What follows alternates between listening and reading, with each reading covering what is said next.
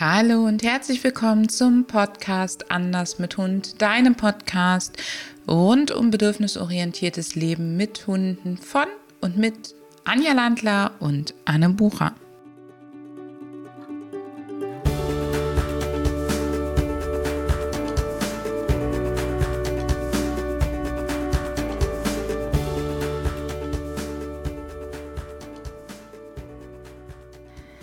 Hallo und herzlich willkommen zu einer weiteren Episode von Anders mit Hund, deinem bedürfnisorientierten Podcast rund um den Hund.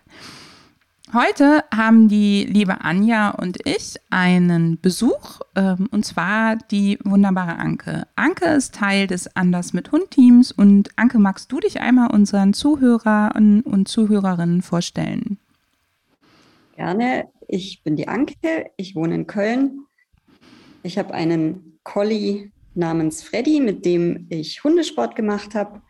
Und so bin ich dann auch zu Anne gekommen, mache mittlerweile die Ausbildung zur Verhaltensexpertin und bin Teil des Anders mit Hund-Teams. Und ich freue mich, hier sein zu dürfen. Und wir freuen uns sehr, dass du da bist, Anke.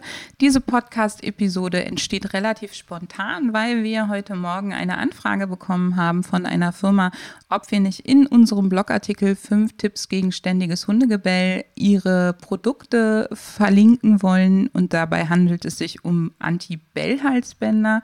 Und da haben wir gedacht, wir machen jetzt mal ganz spontan hier eine Podcast-Episode für dich über die Auswirkungen von ähm, sogenannten Stoppern, also Hilfsmitteln im Hundetraining, die eben Verhalten stoppen. Die ähm, erkennst du meistens daran, dass sie irgendwie Anti enthalten im Namen zum Beispiel oder Erziehungshilfen oder solche Sachen. Und liebe Anke, du hast ein Collie und das ist eine bellfreudige Rasse, richtig? Genau. Und bellfreudig ist eine beschönigende Beschreibung für bellt viel, laut und häufig. Schnell. Und schnell. Und schrill, genau. Rassebeschreibungen sind wie Immobilienbeschreibungen. Man darf da tatsächlich dreimal drüber lesen. Liebe Anja, was außer dem Anti-Bell-Halsband oder was ist überhaupt ein Anti-Bell-Halsband? Fangen wir mal damit an. Ja, ich bin jetzt kein Experte auf dem Gebiet, aber was mir so in den Sinn kommt, sind ähm, also, dass die gibt es mit, also das sind Holzbänder, die ähm, ausgelöst werden, wenn der Hund eben bellt. Und was lösen die aus? Die lösen aus Vibrationen oder Sprühstöße von Wasser oder auch von Duftstoffen ähm, bis hin zu Elektroschocken, ähm, äh, die gibt es aber auch eben mit manuellem Auslöser, also wo halt dann der Mensch quasi das Knöpfchen drückt. Ja, und Strom ist überhaupt, wird äh, gern für solche Stopper eingesetzt. Also in Form vom, leider noch gern, ja. Ähm, das war jetzt bitte unter Anführungszeichen zu sehen. Mm, also die Bänder gibt es, es gibt aber auch, also den klassischen Elektrozaun, der übrigens in Österreich nicht erlaubt ist für den Hund. Ähm, und auch, was gibt es noch? Es gibt noch diverse Sachen äh, in, im Bereich der Halsband mit Zug, äh, mit, mit Würgehalsbändern, mit Kettenhalsbändern, mit äh, Stachelhalsbändern und natürlich auch das eine oder andere, was netter aussieht, wie zum Beispiel ähm, äh, Erziehungsgeschirre, die sich dann an bestimmten Stellen zusammenziehen oder ähnliches. Mm, ein Teil davon ist verboten, wie zum Beispiel das Stromhalsband ist in Deutschland verboten, ähm, bis vor kurzem zumindest noch mit der einen oder anderen Ausnahme. Im Moment weiß ich das gerade gar nicht, aber wir wollen gar nicht mit dir über die Juristerei sprechen. Denn ähm, viel, viel wichtiger, denke ich, ist, dass es wir als, als Verbraucher, als Hundebesitzerinnen und Hundebesitzer tatsächlich ähm, einfach wissen, was macht es mit unserem Hund, weil niemand möchte ja seinem Hund schaden und dass sozusagen der Konsument dafür sorgt, dass diese Sachen gar nicht mehr ähm, modern sind, sozusagen. Ähm, was machen denn diese, diese Stopper-Erziehungsmittel tatsächlich mehr oder weniger? Anke, willst du? Also ich. Okay. Was machen die? Oder sie, sie setzen darauf, dass der Hund sich so erschrickt, das heißt, dass der so viel Angst hat, dass er mit dem aufhört, was er gerade macht. Anke, magst du ergänzen? Also idealerweise, in, in Anführungszeichen, idealerweise dann eben auch verhindert, dass es nochmal auftritt. Also es verspricht eine schnelle, einfache Lösung. Das ist wie die äh, 10 Kilo in einer Woche Diät sozusagen.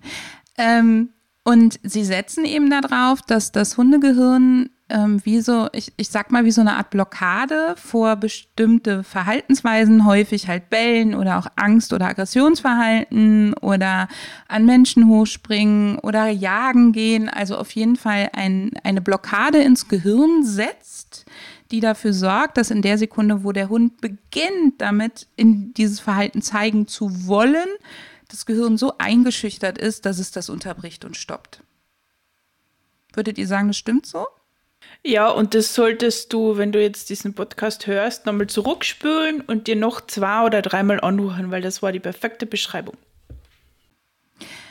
Was ist denn, also das funktioniert ja unter bestimmten Voraussetzungen. Also es ist nicht so, dass wir sagen, diese Sachen funktionieren nicht. Ähm, Anja, was für Voraussetzungen haben wir, dass das überhaupt funktioniert? Naja, die Angst muss groß genug sein, dass das Verhalten tatsächlich unterbrochen wird. Das heißt, es muss schon richtig tief sitzen. Es muss richtig, äh, es muss, ja, es muss wirklich sehr einschüchternd sein. Aber das ist doch nur so ein Wassersprühstoß. ja. Eigentlich muss man ja umgekehrt denken. Wenn es wirkt, dann war es schlimm genug. Wenn es wirkt, dann war es schon genug. Und tatsächlich hören wir das aber ja oft, sowas wie, ja, aber das ist doch nur ein bisschen Duft oder das ist doch nur ein bisschen Wasser. Es geht tatsächlich um den Schreckmoment. Also es geht um dieses, dieses Erschrecken und alles, was zum Beispiel zischt, ähm, ist ja angeboren auch ein Angstauslöser. Das heißt, da werden wirklich uralte Urängste sozusagen angetriggert, ähm, damit sie eben wirken und den Hund hemmen. Mm, und das ist dann für deinen Hund in dem Moment wirklich, wirklich beängstigend. Das heißt, das ist halt nicht nur ein bisschen Wasser, was irgendwo rinnt, wo er dann mal hingeht und sich das anguckt, sondern es wird über den Schreck gearbeitet. Und der Schreck muss tief genug und hart genug und kräftig genug sitzen, dass der Hund in Zukunft vermeiden will, das nochmal zu erleben. Und funktioniert das immer, Anke? Also ich wollte jetzt gerade mal nachfragen, ob der Hund tatsächlich den Bezug herstellt zum Bellen, ob man das überhaupt sicherstellen kann oder könnte, wenn man wollte? Jein. Also ähm, du kannst es dir nicht total sicher sein. Also natürlich ist es einmal so, ähm, dass der Hund gegebenenfalls, wenn du hart genug durchgreifst, es zu allem mit allem verbindet, was er in dem Moment bewusst getan oder wahrgenommen hat. Mit allem. Und wenn du es nicht so hart machst, dass es wirklich ein, eine tiefe Furche ins Gehirn schlägt, sozusagen, dann kann er das über die Anzahl der Wiederholungen rausfiltern, dass das immer wieder auftritt, wenn. Dafür brauche ich dann aber natürlich eine Menge, Menge an Wiederholungen. Ähm, genauso wie ich beim Belohnen, wenn ich ähm, einfach nur was nehme, was für den Hund so lala ist im Belohnen, brauche ich eine Menge, Menge an Wiederholungen weil es einfach nicht so die riesige emotionale Bedeutung hat. Das heißt, tatsächlich kann es mir passieren, dass ich es sehr häufig machen muss, bis der Hund rausgefiltert hat, dass es ums Bellen geht. Und ich habe noch einen Aspekt, nämlich nicht jede, jedes Verhalten, nicht jede, alles, was der Hund macht, ist ja tatsächlich bewusst ausgeführt. Das heißt, ähm, etwas wie zum Beispiel Reflexe, das Zusammenzucken auf Schreck und Co das wird ja nicht bewusst vom Gehirn ausgeführt und wird deswegen auch nicht damit verknüpft, was als Konsequenz gegebenenfalls darauf folgt. Das heißt, es kann sein, dass der Hund den Bezug tatsächlich gar nicht herstellen kann. Das geht nur dann, wenn er das Verhalten, das, was er gerade macht, zeigt, ganz bewusst, um an ein bestimmtes Ziel zu kommen. Und kann das sein, dass das Ziel ihm wichtiger ist als die negative Konsequenz sozusagen? Es kann sein, dass das Ziel ihm wichtiger ist als die unangenehme Konsequenz. Und das ist zum Beispiel gar nicht so selten bei Dingen, die angeboren überlebenswichtig sind. Oder wenn ich gar keine andere Strategie habe. Das heißt, wenn ich angeboren überlebenswichtig ist, alles, was im Bereich Nahrung, im Bereich Selbstschutz und im Bereich ähm, Fortpflanzung angesiedelt ist, ähm, das ist alles überlebenswichtig und zwar natürlich angeboren, weil das wäre dumm, wenn man das erst lernen müsste. Das andere ist tatsächlich, ähm, dass es auch sein kann, dass der Hund auf einem derartigen, ähm, also dass es so wichtig für ihn ist und er gar keine andere Strategie hat, weil er zum Beispiel vom Erregungslevel her so hoch schon ist, wenn er damit ansetzt, dass er gar nicht weiß, was er stattdessen tun kann und dann doch wieder in dieses Muster fällt, weil nichts tun kann er nicht. Er kann sich ja nicht in Luft auflösen. Und das heißt, das heißt wenn diese Methode nichts wirkt, dann müsste ich immer noch einen draufsetzen, noch einen draufsetzen, noch einen draufsetzen und im schlimmsten Fall bellt er immer noch. Ja, wobei ich mich, also ja, im schlimmsten Fall bellt er immer noch und im schlimmsten Fall bellt er deswegen, weil er zum Beispiel aus einem sehr hohen Erregungslevel heraus bellt ähm, und die Angst und das Unangenehme, was ich hinzufüge, das Bellen sogar noch wahrscheinlicher macht, weil das sein, vielleicht seine Stresskompensation ist. Und gerade beim Beispiel zum Beispiel Bellen oder auch beim Beispiel Aggressionsverhalten nach vorne springen oder auch beim Beispiel Jagen können wir auch noch in Frage stellen, ob der Start überhaupt bewusst ausgeführt worden ist. Also ob der Hund im ersten Moment, wo er das macht, wo er erschrickt und losbellt oder erschrickt und losstürmt oder äh, das Reh vor ihm hochgeht und er springt erstmal den ersten Satz hinterher, ob er das tatsächlich bewusst macht. Und wenn ihr euch jetzt mal ein schönes Bild vor Augen ruft, weil das Thema ist ja echt eher traurig, aber wenn ihr euch so einen Welpen im Wald vorstellt und es weht so ein Blatt vor dem weg, dieser erste Hüpfer hinterher, um Dinge zu erkunden, das ist ja ganz oft reflexartig. Und das kann ich eben mit diesen Erziehungsmitteln nicht stoppen. Diese erste emotionale Reaktion und die erste reflexartige Reaktion kann ich eben nicht stoppen. Was machen diese, diese Stopper denn nicht? Ja, sie zeigen ihm nicht äh, auf, was er anstelle dessen machen kann. Das ist ja ein wesentlicher Punkt, denn du hast ja gesagt, er kann nicht nichts tun. So, jetzt ähm, unterbricht er wirklich das Verhalten, aber was macht er dann anstelle dessen? Oder was wäre dann eine neue Strategie? Das ist das, was wir ihm eigentlich beibringen sollten. Anke, wie ist das bei euch, wenn der Freddy bellt? Also ich kenne das ja von der Mini, die ist ja auch ein relativ bellfreudiger Hund und mein Mann, dem tut es tatsächlich weh in den Ohren, wenn die bellt. Was ist so euer erster Gedanke, wenn der Freddy bellt? Ähm, bei uns ist es ähnlich. Ähm, wir haben auch ähm, sehr hohe offene Räume, das heißt, äh, es halt auch sehr und hört sich wirklich, wirklich sehr laut an, wenn der Freddy bellt. Und als wir noch anders trainiert haben und auch, ich gebe es zu, ähm, auch versucht haben, über ihn zum Beispiel nass zu spritzen, wenn er bellt, das so zu stoppen. Und es hat dann nicht funktioniert. Dann hat es in mir schon, also so eine richtige ja, Verzweiflung ausgelöst, weil mir dieses Gebell wirklich an die Nerven gegangen ist und es ja immer schlimmer wurde und ich überhaupt nicht wusste, wie, äh, was ich tun kann. Und man hat ja auch gesehen, dass es weder ihm noch äh, mir damit gut ging. Das heißt, ähm, das war wirklich, also emotional auch belastend. Und also ich bin total froh, dass ich ihm nicht mit der Brechstange auf den Kopf hauen muss, äh, um das Bellen zu unterbrechen. Denn mittlerweile machen wir es äh, so, wie es äh, Anja und Anne schon angedeutet haben, nämlich zu gucken, was kann er denn oder was, was wollen wir denn, dass er stattdessen tut? Äh, oder man könnte auch sagen, vor dem Nein äh, kommt ein Ja. Also ich gucke, dass ich das Verhalten verstärke, also belohne und äh, damit fördere, dass er es häufiger zeigt, dass ich eben gucke, was passiert vor dem Bellen was ist für mich noch okay. Also zum Beispiel mit allen Vieren vor der Scheibe stehen und rausgucken in mittlerer Erregungslage. Und das ähm, markere ich und belohne ihn. Und zwar so, dass er immer wieder den Blickkontakt zum Auslöser verliert und dann wieder hingucken kann und äh, sich dann schlussendlich selbstständig abwenden kann, ohne gebellt zu haben. Das ist ein ganz wichtiger Punkt, den du da ansprichst. Und ähm, was war nötig? Also erstmal danke für deine Offenheit, dass du das mit der Wasser, mit dem Wasserspritzen überhaupt erzählst. Ähm, was war nötig, damit du diesen neuen Weg gehen konntest? Also was war da bei dir notwendig? Mm. Bei mir notwendig war wirklich das Verständnis dafür, wie Hunde oder überhaupt Lebewesen lernen.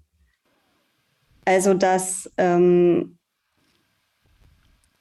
dass es ja einen Grund haben muss, warum er nicht aufhört zu bellen, wenn ich ihn nass spritze. Also was äh, passiert da im Hundegehirn? Und gleichzeitig waren für mich auch, also tatsächlich die Erfolge sehr wichtig. Also weil ich mit Annes äh, Methode sehr schnell gemerkt habe, wir machen Fortschritte. Es ist doch nicht alles verloren, sozusagen. Ich muss mich nicht damit abfinden, dass mein Hund die ganze Zeit bellt. Also das ähm, einerseits das tatsächlich das Verständnis für ihn und für die Hintergründe und gleichzeitig auch ähm, das praktische Vorankommen im Alltag. Und ich könnte mir gut vorstellen, oder mh, mm, das ist ja auch das, was wir immer wieder erleben, ähm, wenn, also du, er bellt, es tut weh, man denkt eigentlich nur, ich will mal endlich meine Ruhe, man, ich möchte, dass das einfach nur aufhört. Und ich glaube, das kennen wir alle. Ähm, die Mini hat letztens irgendwann nachts Bauchweh gehabt und hat mich, glaube ich, zehnmal rausgeholt. Und ich habe irgendwann einfach gedacht, ich will einfach doch nur noch schlafen. So, man ist ja dann selber auch gestresst, man ist total fertig. Und ähm, man möchte einfach nur noch, dass das aufhört. Und wenn man jetzt minimale Erfolge verspürt, weil der Hund eben zwischendurch mal still ist oder so, dann würde sich ja, also dann würdest du ja diesen Weg weitergehen. Das hast du ja auch gerade gesagt. Das heißt, ich glaube, dass es ganz, ganz wichtig ist, dass wir selber diesen Perspektivwechsel hinbekommen, zu sehen, so Moment mal, irgendwie ist das Ganze nicht zielführend, ähm, irgendwie tut uns das nicht gut. Also egal, ob das Ziel ist, dass der Hund aufhört zu bellen oder dass wir uns damit gut fühlen. Und dann aber wirklich sich einmal zurückzunehmen und zu überlegen, was würde uns denn gut tun. Und ich glaube, dass es ein ganz, ganz wichtiger Perspektivwechsel ist, den, wenn du da draußen Menschen mit Anti-Bell-Halsbändern und Co. siehst, eben auch beachten darfst, also sie eben nicht anzufeinden, sondern zu sagen, wow, die sind so unter Druck, dass die eben zu diesen Mitteln greifen. Vielleicht kennen oder wissen die ja gar nicht, dass es auch anders gehen kann. Und vielleicht sind sie auch gerade so gestresst, dass sie überhaupt nicht in der Lage sind, sich zurückzunehmen, die Perspektive zu wechseln und zu überlegen, was will ich denn gerade? Und ich kenne auch die Argumentation, also der bin ich ja anfangs auch gefolgt, ähm, dass man dem Hund ja tatsächlich einen Gefallen tut, sozusagen mit dem äh, Ende mit Schrecken statt ein Schrecken ohne Ende. Also diese Argumentation, bevor er jetzt tatsächlich in ständiger Panik oder ständiger äh, hohen Erregungslage bellt, weil es ihm eben nicht gut geht, dann setze ich einmal sozusagen ein hartes Ende und dann ist der Fall auch erledigt. Ja, aber dann, ähm, also wenn es dann mit dem einen Mal erledigt wäre, dann könnten wir noch und wir hundertprozentig wüssten, dass er eben keine Fehlverknüpfungen macht und wir hundertprozentig wüssten, das wäre so ein bisschen wie ähm, einmal auf die heiße Herdplatte greifen, huch, das ist ja doof, dass ich das gemacht habe, dann könnte man darüber ja diskutieren, aber das haben wir ja alles nicht. Wir haben ja diese ganzen Risiken und Nebenwirkungen der Fehlverknüpfung, dass es nicht funktioniert, dass der Hund eben Ängste erleidet. Und tatsächlich ist für mich der Versuch, ob es beim einen Mal funktioniert, der ist für mich schon so gegen meine Werte, dass ich nicht auf die Idee kommen würde, es auszuprobieren. Weil das ist ja nicht das, wie ich meinem Hund beibringen möchte zu leben. Das ist das eine, sondern ich möchte ja, dass er eher lernt, wie kann ich mich in einem sicheren Rahmen bewegen. Das nächste, was ich als Nebenwirkung ja noch habe, ist, wenn ich jetzt unterdrücke, dass er bellt, aber die emotionale Lage und die Ursachen die gleichen bleiben, wie kompensiert er denn in Zukunft? Also wenn das Bellen irgendeine Form von Kompensation war, heftiges Ausatmen zum Beispiel, entspannt ein bisschen, wie macht er das in Zukunft? Wenn ich Pech habe, fängt er an, sich das Fell auszurupfen, sich zu beißen, äh, irgendwas anderes zu machen. Also das Unwohlsein bleibt ja bestehen. Ähm, und deswegen würde für mich dieser Versuch, selbst würde, würde für mich nicht in Frage kommen. Also ich Anja. bin total froh, dass ich das äh, heutzutage weiß. Ähm, und ich glaube, also viele wissen das nicht, weil ich denke, die wenigsten wollen ihren Hunden äh, bewusst wehtun. Und das find, deswegen finde ich es total gut, äh, dass wir jetzt diesen Podcast machen und hoffentlich so ein bisschen beitragen können, äh, die Hintergründe besser zu verstehen. Anja, wie, wie ergeht dir das, wenn das ein bei einem Mal funktionieren würde? Also bei mir ist einfach die Tatsache, dass ich hier in dem Moment meinem Hund Angst mache. Das ist so präsent bei mir im Gehirn, dass ich sage, das kommt für mich nicht in Frage. Ich möchte meinem Hund nicht bewusst Angst machen. Das, das kann nicht die Lösung sein. Das geht einfach nicht. Das, also das, das ist so, wie du sagst, das entspricht so gegen, so, das ist so gegen meine Werte, dass ich sage, das reicht mir aus, um zu sagen, ich mache das nicht. Was ich auch noch wichtig finde, wenn du jetzt sagst, ja, okay, aber ich würde es durchaus in Kauf nehmen, dass du nicht vergessen darfst, dass wenn du zum Beispiel hemmst, dass dein Hund, ähm, also dein Hund guckt ein Kind an, er knurrt und du greifst jetzt hart durch oder machst dieses Zischhalsband oder was auch immer. Was du nicht unterschätzen darfst, ist, dass der Hund ja in dem Moment lernt, er darf nicht knurren. So, also wenn er das verknüpfen kann, dann verknüpft er das mit dem, was er in der Sekunde gezeigt hat, nicht mit dem, was er in der nächsten Sekunde gezeigt hätte, wenn du nicht eingeschritten wärst. Das heißt, die Idee, diese ähm, diesen Ablauf frühzeitig zu stoppen, funktioniert nur sehr begrenzt, denn er lernt es nur auf den Aspekt, den er gerade gezeigt hat, nämlich das Knurren. Wenn du jetzt Pech hast, dann überspringt er in Zukunft das Knurren und geht direkt in die Attacke über. Das heißt, nur weil du ein Kettenglied aus dem Ablauf sozusagen unterbrichst, heißt das nicht, dass die Kette nicht weitergeht, sondern es kann sein, dass diese, stell dir das wirklich vor, vielleicht wie ein Weg, den der Hund geht und du haust jetzt irgendwo da eine kleine Kluft rein, also eine kleine Furche rein. Und jetzt ist die Frage, wie groß diese Furche ist, die du gehauen hast. Wenn du Pech hast, dann springt der Hund da einfach drüber und geht direkt zum nächsten Schritt über. Das heißt, statt zu knurren, geht er sofort in die Attacke. Statt dir zu sagen, boah, guck mal, ich habe da ein Reh gesehen, sprintet er sofort los. Statt ähm, beim Bellen noch ein paar Mal die Backen zu blasen, so ein bisschen so und äh, erstmal zu verschnaufen, macht er das Ventil direkt ganz auf. Wenn du das Ventil jetzt auch noch zumachst, dann fängt er an, häufige Sachen sind zum Beispiel Kreiseln, sich das Fell auszurupfen, ähm, Aggressionsverhalten zu zeigen, solche Sachen.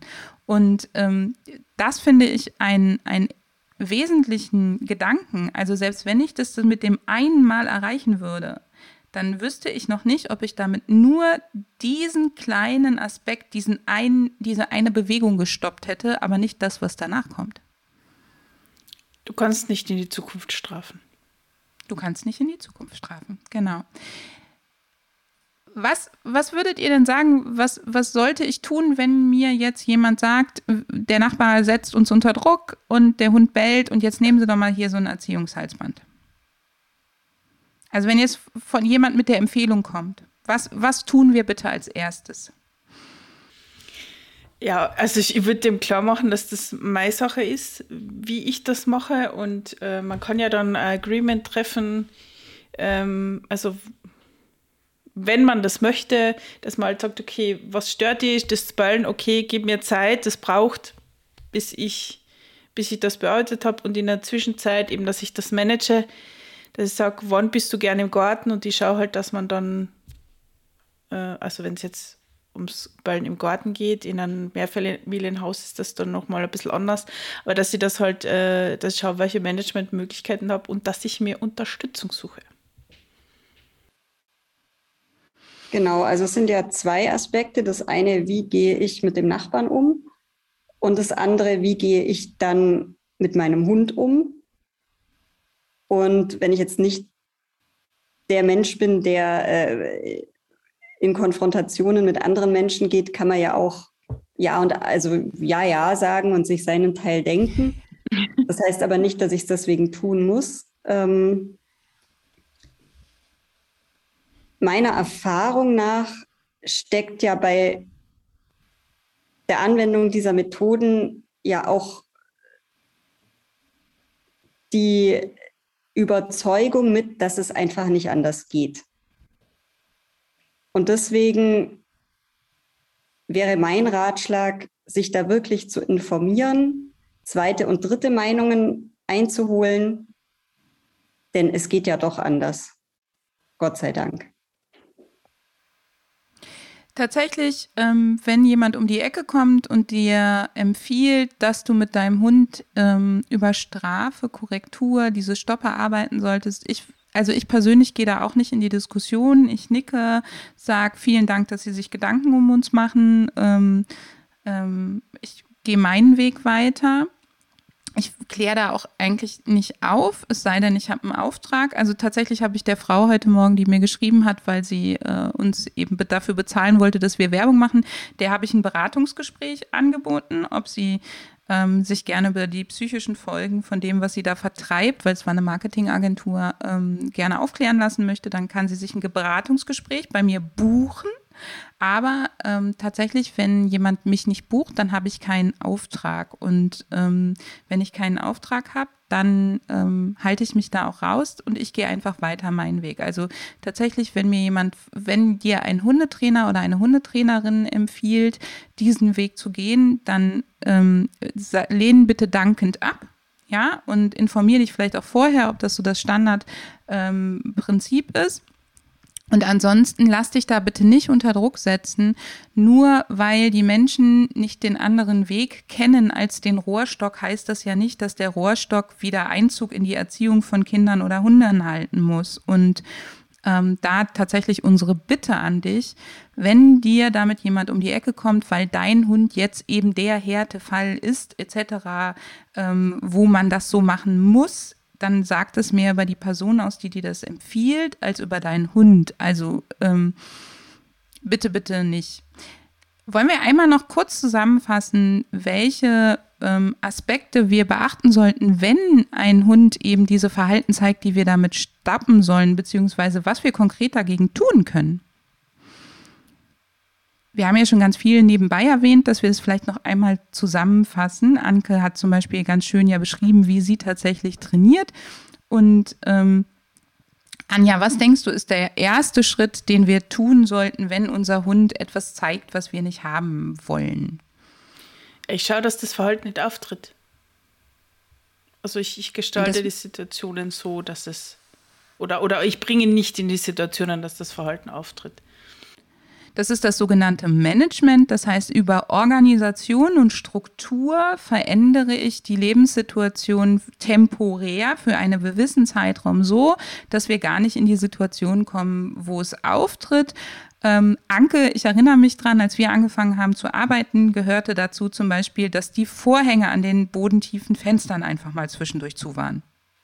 Genau, und ähm, das gehört tatsächlich immer noch dazu, je nachdem, wie die Tagesform ist sozusagen. Denn ähm, ich weiß mittlerweile, dass wenn wir einen richtig aufregenden Spaziergang hatten, dann äh, fällt der Freddy viel eher ins Bellen an der Scheibe, als wenn er super gechillt ist sozusagen. Und auch im Lauf des Tages werden die Nerven erfahrungsgemäß dünner bei ihm. Das heißt, ähm, wenn ich merke, er ist ein bisschen empfindlich, dann mache ich halt die Vorhänge runter. Es sei denn, du hast gerade Lust zu trainieren. Genau, ja. Und gestern hatten wir beide einen gemeinsamen Termin und ich musste sehr schmunzeln, weil der Termin war vorbei und dann sagte, oder wir waren am Ende des Termins, kurz vor Ende, und waren alleine und dann sagt die Anke, oh, jetzt muss ich mal schnell unser nicht verfügbar Signal abbauen, weil jetzt ist gerade die und die Nachbarin, die er nicht so gerne mag, schon am Fenster vorbeigelaufen. Und er hat nicht drauf reagiert. Aber wenn die jetzt noch ein paar Mal vorbeiläuft, dann muss ich ja vielleicht doch wieder mit ihm interagieren. Und dadurch hat die Anke eben auch vorausschauend gehandelt und hat gesagt, so jetzt hat er das ein, zwei Mal richtig gut geschafft. Und ähm, ob das jetzt noch ein drittes oder viertes Mal klappt, ist eben fraglich. Also handle ich vorausschauend und sorge dafür über Organisation, über Struktur, dass es nicht zum Unerwünschten kommt und dass ich gegebenenfalls eben ihn unterstützen kann. Der zweite Punkt, den ich dir nur dringend raten kann, wenn dich das Verhalten deines Hundes belastet, ist, such dir eine gute Außenperspektive. Also such dir wirklich eine Unterstützung. Wir haben das Glück, Anja, Anke, ich haben das Glück, dass wir das auch im Team machen können, dass wir uns eben auch eine Unterstützung von außen holen. Und tatsächlich haben wir auch ja noch Kontakt zu Kolleginnen und Kollegen, die uns dann mal Anregungen geben, die uns inspirieren und die tatsächlich auch gerade nicht in dieser in dieser emotional belastenden Situation sind, also die uns das nachfühlen können. Also ich kann das bei Anke sehr gut nachfühlen, wenn der Freddy bellt und es tut ihnen in den Ohren weh. Ähm, aber ich bin ja gerade nicht gestresst dadurch. Das heißt, ich komme vielleicht noch mal auf ganz andere Ideen als eine Anke in dem Moment, einfach nur, weil ich den Stressfaktor gerade nicht habe. Und auch als Trainerkollegin kann man sich da wirklich gut Unterstützung suchen.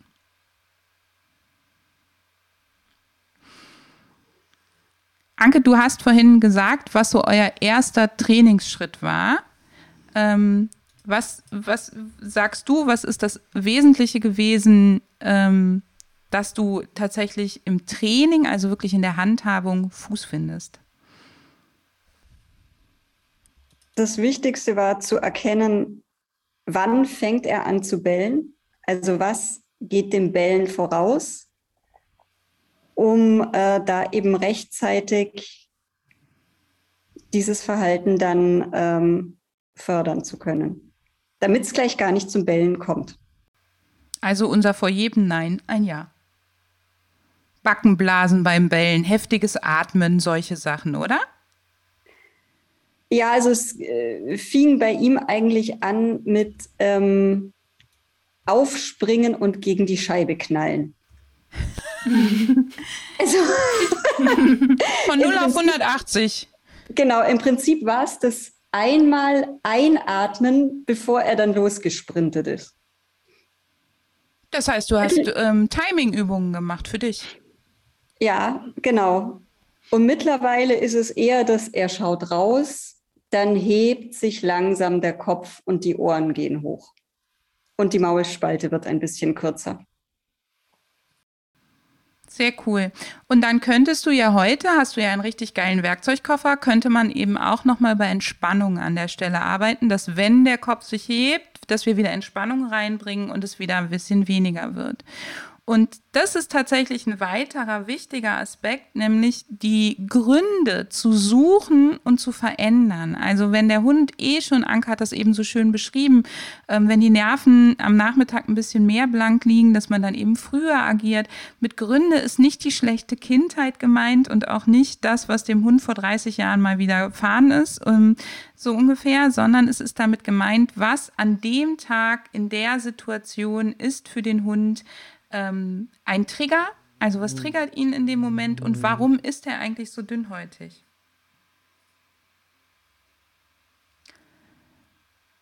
Anja, was sind da so, so Klassiker, so zwei, drei Klassiker? Für Trigger? Und für Dünnhäutigkeit. Und für was Dünnhäutigkeit. ähm, ja, also Trigger sind klassischerweise sind es Bewegungen, und äh, das weiß man ja, wenn man dünnhäutiger ist, dann reagiert man halt stärker auf etwas, was sich in der Umwelt verändert.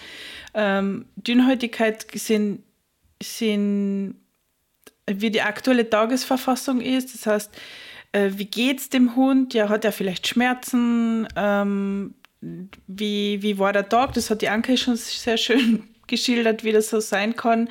Äh, wie war die Nacht? Ja, gab es ähm, ausreichend Schlaf oder Ruhephasen, auch tagsüber. Das, sind, das können alles so Gründe sein. Aber natürlich auch, was die letzten Tage so los war. Also wenn da, äh, wir hatten zum Beispiel vor kurzem ein wahnsinnig äh, starkes Gewitter nachts und das hat sich auch dann noch über zwei Tage gezogen, dass man die Nachwirkungen merkt hat beim Hund. Also einmal, was bewegt, was hört, was sieht der Hund in dem Moment, was riecht er? Ja, und das kann sein, dass du das überhaupt nicht wahrnimmst. Deswegen ist die Körpersprache deines Hundes so wichtig. Und ähm, das Zweite dann tatsächlich zu gucken, warum ist er so dünnhäutig, was raubt dem im Alltag die Nerven und da anzusetzen, dass er eben ein dickeres Fell bekommt. Liebe Anke, möchtest du zum Abschluss für unsere Hörerinnen und Hörer noch was sagen?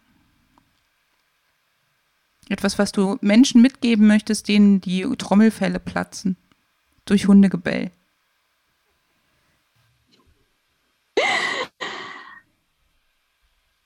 Also, äh,